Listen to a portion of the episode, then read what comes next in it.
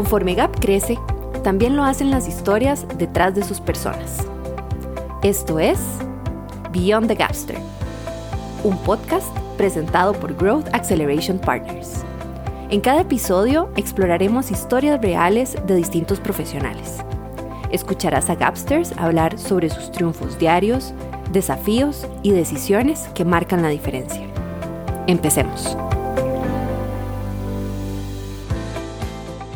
Al despertar y abrir mis ojos estaba oscuro. No exactamente porque sea muy temprano en la mañana, sino porque me encanta dormir a oscuras, bien a oscuras. Es parte de mi pequeño ritual para empezar el día.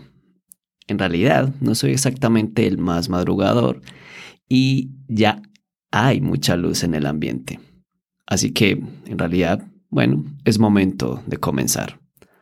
Así que me preparo un poco para abrir la puerta de mi habitación e iniciar el día con todo su brillo en mis ojos.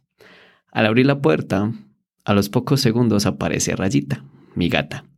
Ella suele dormir en su cajita justo sobre la entrada de mi habitación, por lo que no tarda mucho en aparecer, estirarse y esperar a que la acaricie.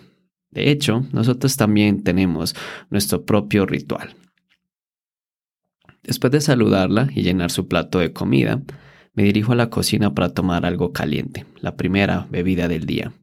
Últimamente me gusta algo de té o aromática. El agua comienza a hervir mientras elijo algo. Será té verde, será té negro, será manzanilla, hierbabuena, frutos rojos.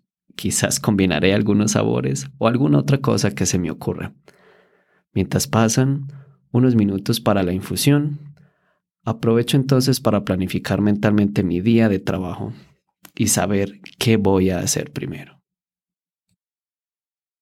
Me dirijo entonces a mi oficina en casa, un espacio debidamente separado y bien definido que es como mi santuario laboral.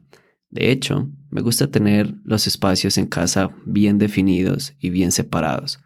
Y bueno, mi jornada laboral está a punto de comenzar. Ya en mi escritorio, lo primero que hago es saludar a mi equipo a través de Slack.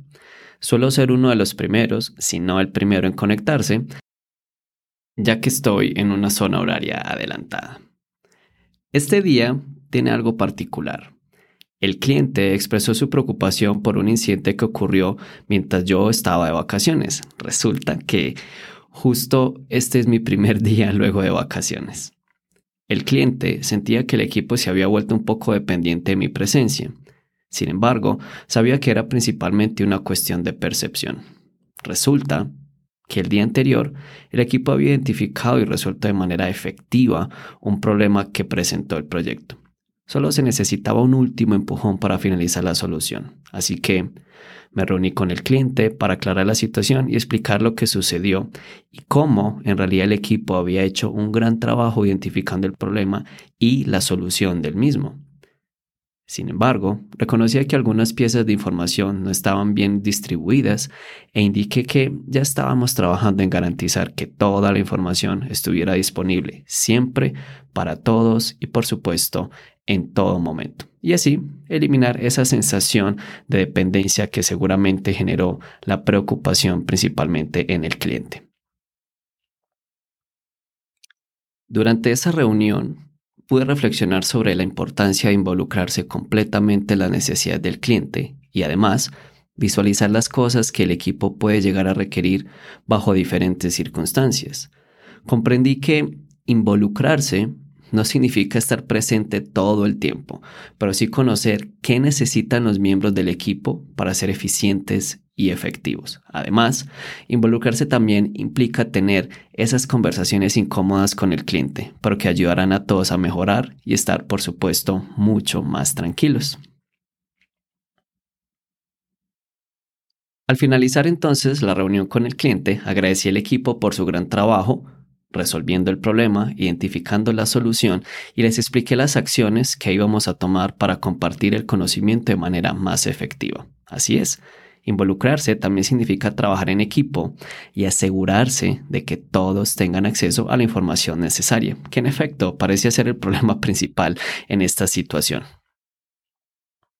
Finalmente, entonces, luego de varios acuerdos, reuniones y algo de código, llegó el momento de dar por terminada la jornada laboral. Apagué mi computadora y me dirigí a la cocina para preparar y disfrutar de una deliciosa cena.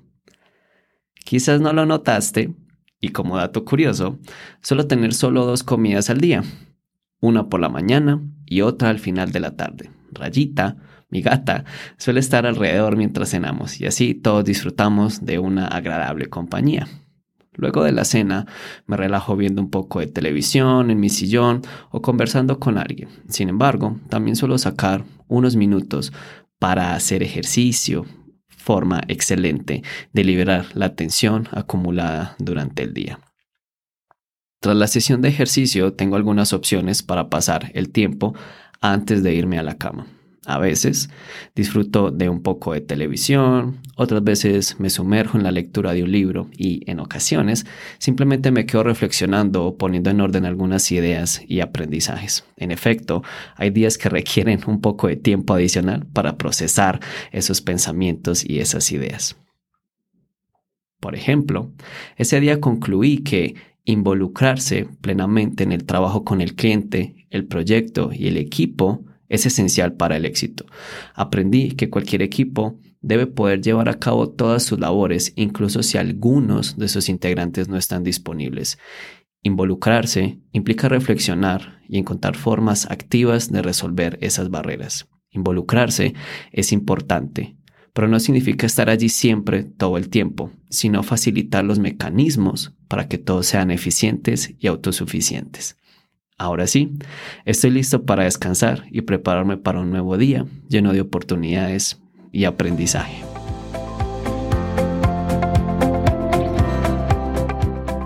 Esto fue Beyond the Gapster. Recuerda suscribirte y seguirnos en redes sociales para enterarte de nuevos episodios.